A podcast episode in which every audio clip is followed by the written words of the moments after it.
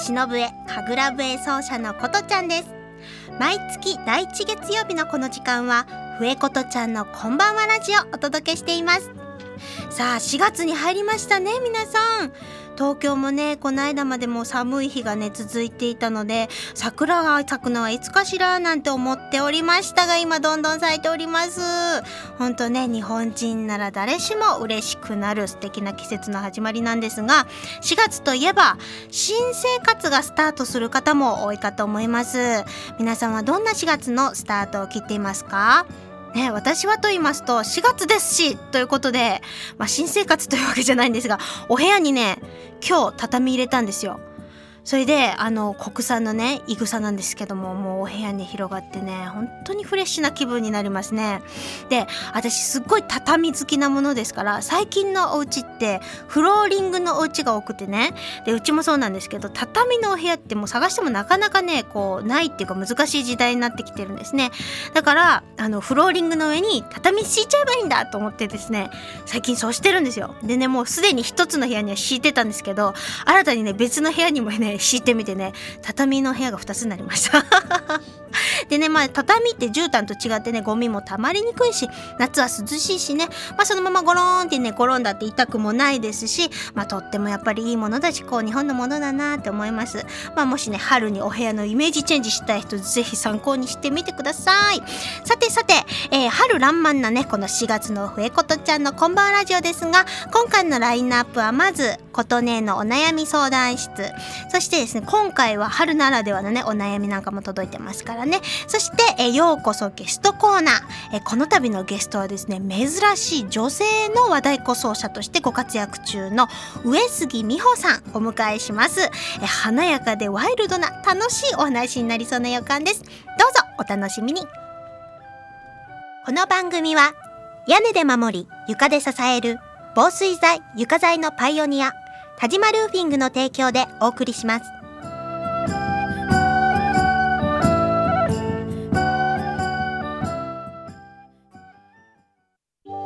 練習楽器のケア。これは私たちミュージシャンが美しい音楽を奏でるために欠かせないもの。雨漏りしない屋根。足元を支えてくれる床。これは私たちが生活するのに欠かせないもの。安心安全な空間で生活するためにも防水材床材のメンテナンスを心がけましょう。屋根で守り床で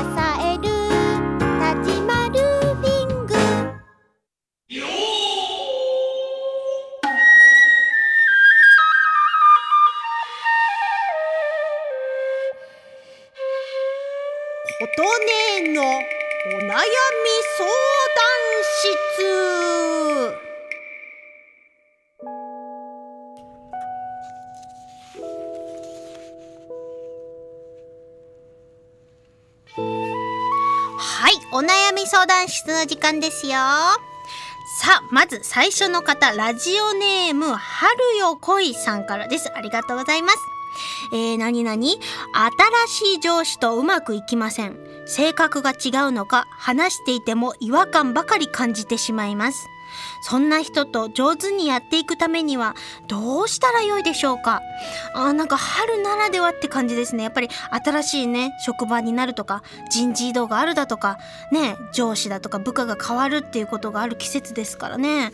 まあこの話していても違和感ばかり感じるということで本当に性格が合わないんでしょうね。しょうがないですね。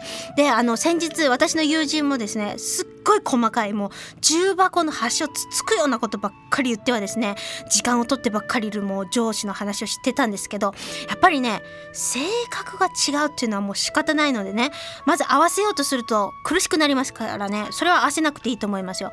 もう育ってきた環境もね違うのがしょうがないですよね。でね私もねやっぱりちょっとねいろいろ経験がありますよ。あの幼稚園で働いてた時にねちょっとね怖い先生がいたんですよ、まあ、その先生が今ラジオ聞いてないといいなと思うんですけども あののすごいねはっきりしててあの何でもこう結構言っちゃう先生で。でおそらく他の先生方もですねちょっと近寄りがたいっていうかなんかそんな感じがあったんですね。だけどね私途中でねちょっとおちょっとあえてねこの先生に近づいてみようと思ったんですね。それで、まあ、例えばなんかこれがわからないだとかなんかいろいろねこっちから近づいて聞いてたらですね途中からものすごい優しくなったんですよその先生が、まあ、びっくりしたぐらいですよこっちがね。で結果的にその先生からはその後なんか結構いつもこう何て言うんですかね目にかけてもらうというかそんな感じで、ね、親切にしてもらうシーンもですね増えてなんか結構なんとなくもう上手にやっていくことができたんですね。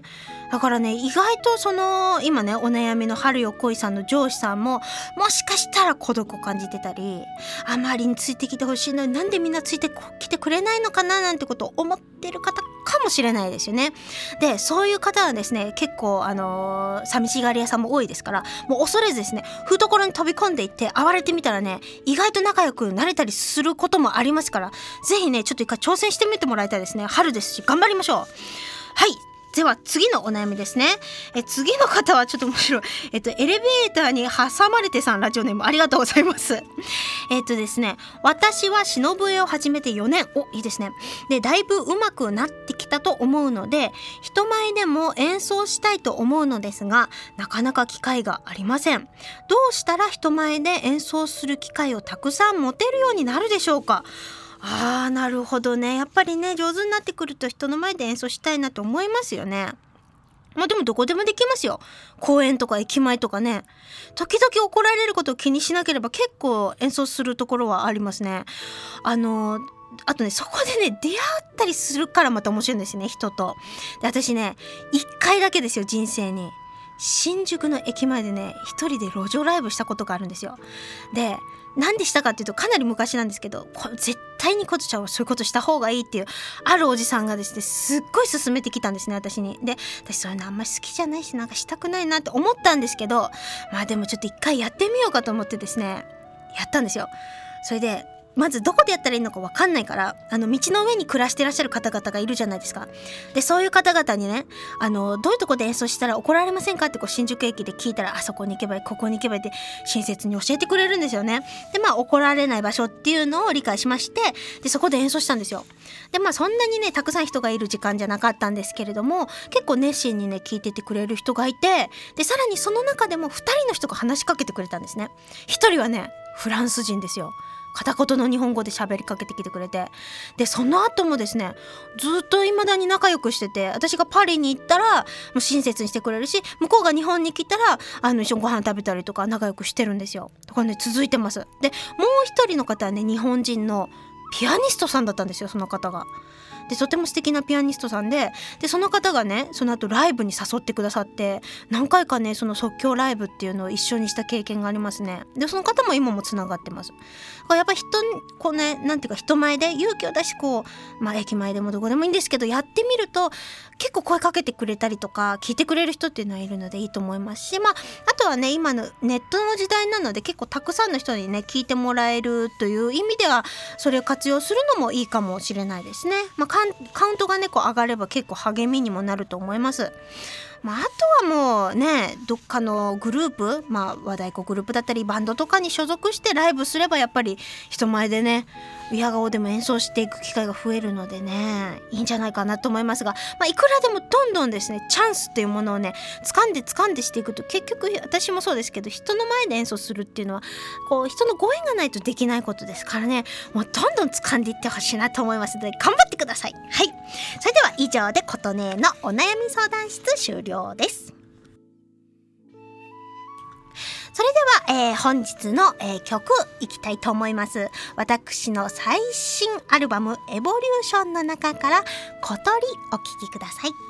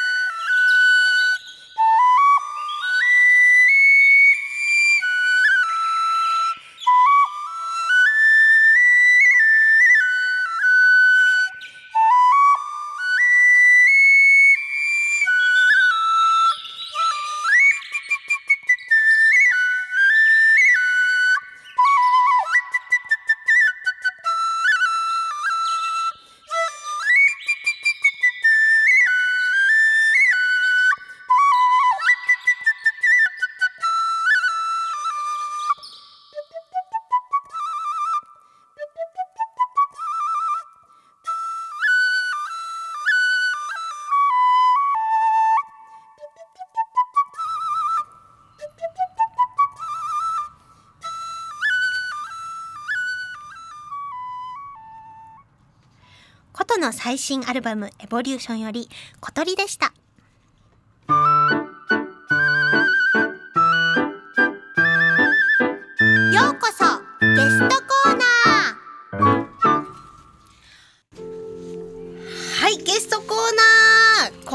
はですね和太鼓奏者の上杉美穂さんをお迎えしました美穂ちゃんこんばんはこんばんは。はいもう美穂ちゃんと呼ぶほどですね もう結構長い仲になってきております私たちでございますけれども、はい。今日はですねご紹介できてとっても嬉しく思っておりますよろしくお願いいたしますよろしくお願いします。美穂ちゃんはですねえっ、とまずどんなきっかけで和太鼓を始めたのかっていうのをちょっと教えてもらいたいんですけれどもはい。えー私はですね、もともと和太鼓というよりもはい。踊ることがとっても大好きで、ですよね。はい。うん。3歳になるちょっと前からあのバレエをですね習い始めて。えバレエってあのクラシックバレエですよね。そうです。最初はモダンバレエを始めてそれから、えー小学生に入るちょっと前ぐらいからクラシックバレエを始めて。へえそれからだんだんあのそうですねジャズダンスだとかうんうんうん。タップダンスだとか。いやタップもやってたんですか？そうなんです。夢はその頃の夢はですね、うんうん何でも踊れるダンサーっていうね、素敵、はい、今では見る影もないんですけれども。そんなことないです。そんなことないですよ。それでですね、まあそんな風にいろいろ踊ることが大好きだったんですけど、うんうん。高校高校に入りましてはい、その入った高校にダンス部がなくて、うん。なんか踊れるクラブ活動ないのかなと思ったところ、はい。あの岡倉と書いて三神楽って読むはい。えー、と袴を履いてはい。扇子とあのいっぱい鈴がついた尺状っていうのを持って太鼓の音に合わせて踊るっていうミカグラブがあったんですよ。へえかなりあのアクロバティックな激しい踊りなんですけどえええ裸足でる踊るんですけどね。えすごい。旅とか履かないんだ。履かないです。でそれあこれ面白いなと思ってそこに所属して、はい。であの踊りまくってたんですけどもはいその時に、えーなんか高校のはい。保健体育の先生が集まる会があってですね。ええええ。そこにあの出し物としてそのクラブで一曲出し出そうという話になって、じゃああ踊りも踊りなんですけどその中に一人和太鼓を習ってる子がいてじゃあ和太鼓でも一曲出そうなんて話になってで踊りと和太鼓と一曲ずつはいするということになって、はい。えっと、学校の外から太鼓の先生を呼んできたんですね。はそれで私は踊り担当だったんですけどええ。え和太鼓をたんあの和太鼓の方を見てるとすごく楽しそうだったんで ちょっと私和太鼓もやりたいんですけどと手を挙げてですねえ和太鼓もにもあの混ざらせてもらって、はい、それがきっかけでその時の先生に「君は素質があるから一緒に世界を目指そう」とか言われてですね。生ええそ高校の気になって。生にして。はいえー、すごい。私初めて聞いた。今日はなんかあいろいろ教えてもらいたいなと思って。ははい、えーすごいですね。じゃあ高校生の時に、うんまあ、部活動みたいな形でひょんなことから、そう。あの和太鼓とこう関わるきっかけを持った。いそうなんでってすいうことなんですね。そうなんです。でもねあのさっきおっしゃってたそはい。のダンスをやってますから、はい。美穂ちゃんのね和太鼓ってもう皆さんにもぜひご覧いただきたいんですけどすごく様子がいいんですよ。あのなんかまるで踊りながら叩いてるようにも見えるしあと表情もとっても豊かだから、うんうん。こう見ててまあ私なんかはね隣で一緒に演奏しててすっごいねなんか楽しくなっちゃう。うんうんうんそれってやっぱりこうなんか体のこなしっていうかこう右に左にこうなんて言うんだろうな、うん。すごく気持ちよさそうに体を動かしながらはい。あの振り付けてるわけじゃないんだけど、自然と体が動いているような感じで、うんすごくいいなって。もういつも様子がいいなって思ってね 見てるんですそれはすごいが。嬉しいねえでもうん。そこまで他のあの私バレエだけかと思ってたら他のダンスもいろいろなさってたということで、素敵ですね美穂ちゃん。ほんのかじった程度だけどね。いやいやいやいやでねそんな美穂ちゃんと私たちが出会ったきっかけっていうのがね、はい。えー、遡ること2010年ぐらいになると思うんですよ。うんあの豪華客船アスカ2という、まあ、はい。大きな大きなね、うん。船ですけれども、うん。それに乗ってこう世界クルーズの方でですね大西洋を、はい。あの横断するという、うん。まあ、仕事がありましてはい。でその時に集められたうんうん。ユニットで、うん。まあ今ほもう活動はしてないんですけれども「純」というねうん「めぐる」と書いて「純」というグループがありまして、うんうん。まあ、美穂ちゃんの和太鼓とそしてかりんちゃんっていうあの、ね、お琴の奏者で今海外でとっても活躍されてるすと、うん。素敵なね、うん。え方なんですがその方と私と3人でねはい。グループを組みましてでもう本当に初対面でね「こんにちははじめまして」っていう感じだったんですけれども、そこからねあの、まあ、その純でも何回かいろんな公演にもねうん。出させていただきましたし、はい。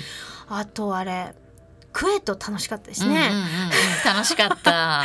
ちょうどその2011年に初めて飛鳥で回った同じ年にあのクウェートの公演で演奏っていうのもね、うんうんファッションショーの方でうん頼まれまして私たち行かしてもらってねはい。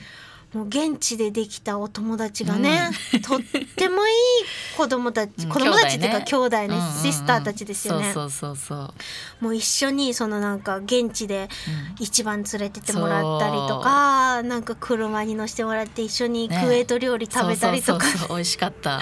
すごい美味しくて楽しかったですよね。ね、日本大好きなんだよね。そうそうそう。そうそうあの兄弟がねそうそう。もうなんかちょっと話せばもう尽きないぐらいいろいろいろいろ思い出があるわけなんですけれども、うん。まあまたちょっとこれも話すとしてあの、はい。美穂ちゃんのね、はい。あの和太鼓の音をね聞いてみたいなって思う方もいらっしゃると思うのではい。ぜひねちょっと一回ね美穂ちゃんの CD の方もちょっとお聞きいただきたく思ってるんですがはい。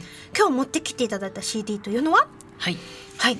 ありがとうございます。えっとですね、和太鼓とはい。あとディジュリドゥという楽器とええええ。ベース、はい。このあの低音楽器のトリオで、はい。テイというバンドをやってるんですけれども、はい。かっこいいんですね、はい。これがね。そはい。のテイの音と書いて低音という、はい。えっと CD を持ってきてます。ありがとうございます。はい。で今日はその中からですね、はい。ブッシズムという曲ですよね。私もこれ何度か共演させてもらっててすごいノリが良くて好きな曲なんですがはい。そちらをじゃあお聴きいただきたいと思います。はい。じゃあテイの低音からブッシズムお聴きください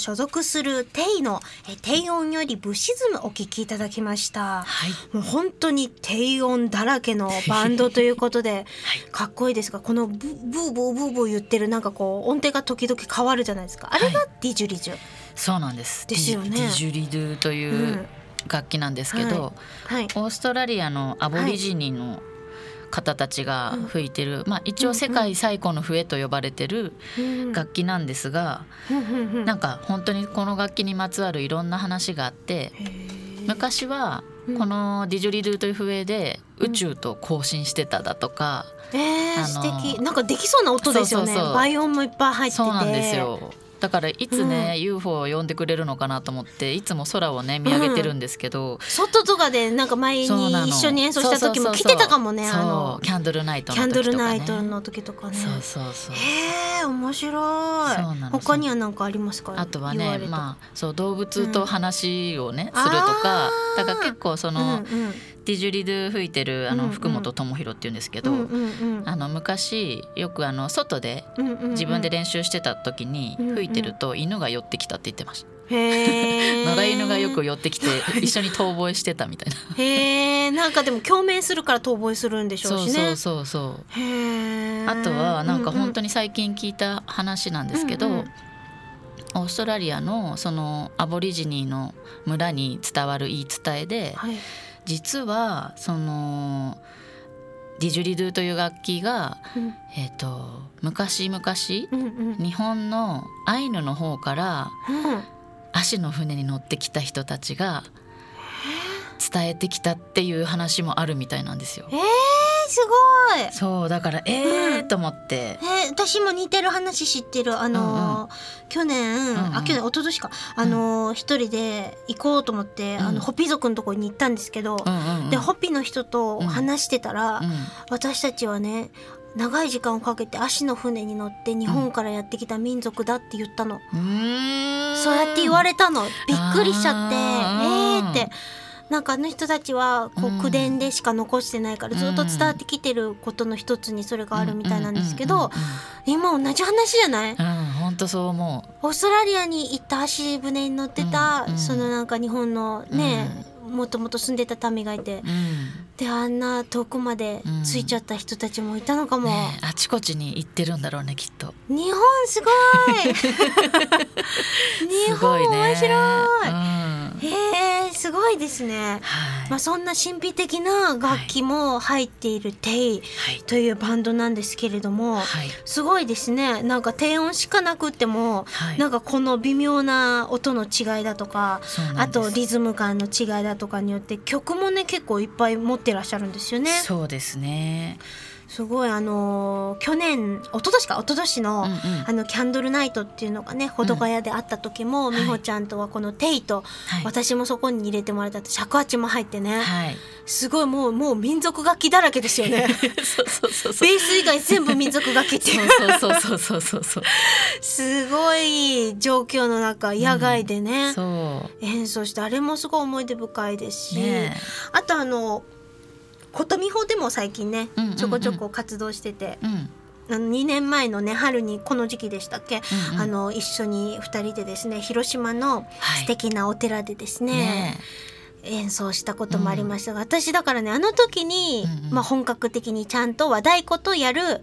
笛の曲書こうと思って、そう。でなんか「匠」っていう曲とか、あとなんだっけなんかいくつかアレンジしたりとかその和太鼓と2人でその忍笛やった時に、どういう曲がその和太鼓も生かされるし笛も面白みがあってっていう曲を考えてうん作り出して、まあ、だから美穂ちゃんとのこの活動の中で、自分の中でその和太鼓と一緒に演奏するってあんまりなくて。あ意外とね。意外とね美穂ちゃんもでも意外とないよね。そう。和和太あの和楽器と。そうそうそうそう。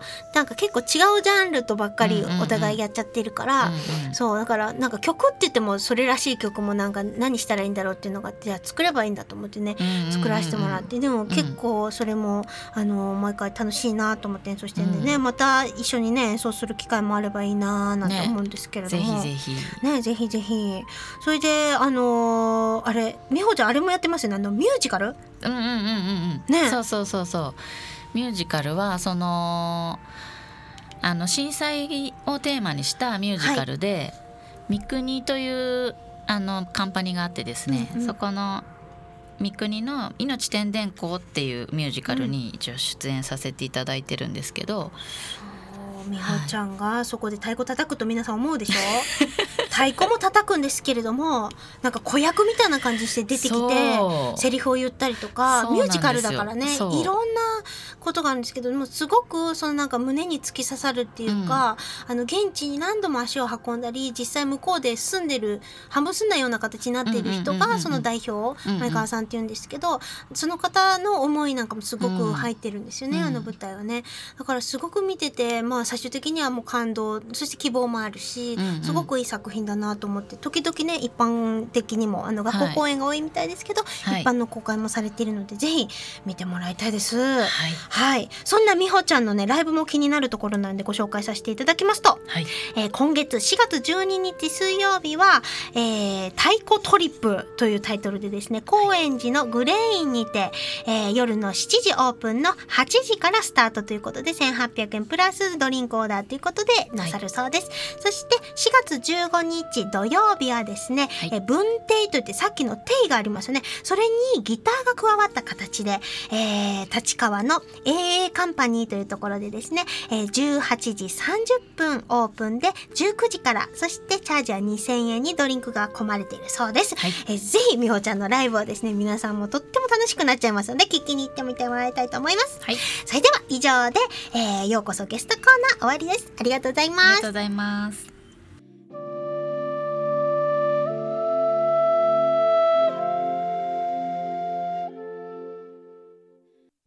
時を超えて受け継がれる優しいハーモニー。心に残るメロディーは日常生活を豊かに彩ります。強い日差しや雨から私たちを守る屋根。滑ったり転んだりしない安全な床何気ない毎日を確かに見守る防水剤床材は安心安全な暮らしを守り支えてくれます。屋根で守り床で支える立ちまルーフィング。はい、あっという間にもう終わりの時間が来てしまいました。皆さん楽しかったでしょうか？みほちゃんどうでしたか？足りない足りないね。なんかちょっと駆け足になっちゃいましたね。もう最後すの方ね。ごい楽しかったいやもうこちらこそです。ありがとうございます。ありがとうございましたえー私の方もねちょっと実は、えー、と告知がありまして4月の23日日曜日ですねえー、と生きている道シルクロードというタイトルでですね、えーこのシルクロードをつなごうということでダンスで活動している私の友達よしかさんの舞台に私も出させてもらいます、えーオープンは、えー2時半からスタートが、えー3時からですね池袋にあります月の砂漠というですね、えーこれもすごく面白いあのところなのでぜひ遊びに来てもらえたらと思っております、えーまたこの番組はですね放送終了後インターネットのポッドキャストでも配信しておりますので各検索サイトから FM 西東京で検索してみてください、えー次回来月のこの第1月曜日のこの時間もどうぞお楽しみに。お相手は忍笛神楽笛奏者のことでした。美穂ちゃんどうもありがとうございました、はいありがとうございました。皆さんさようなら。さよなら。バイバー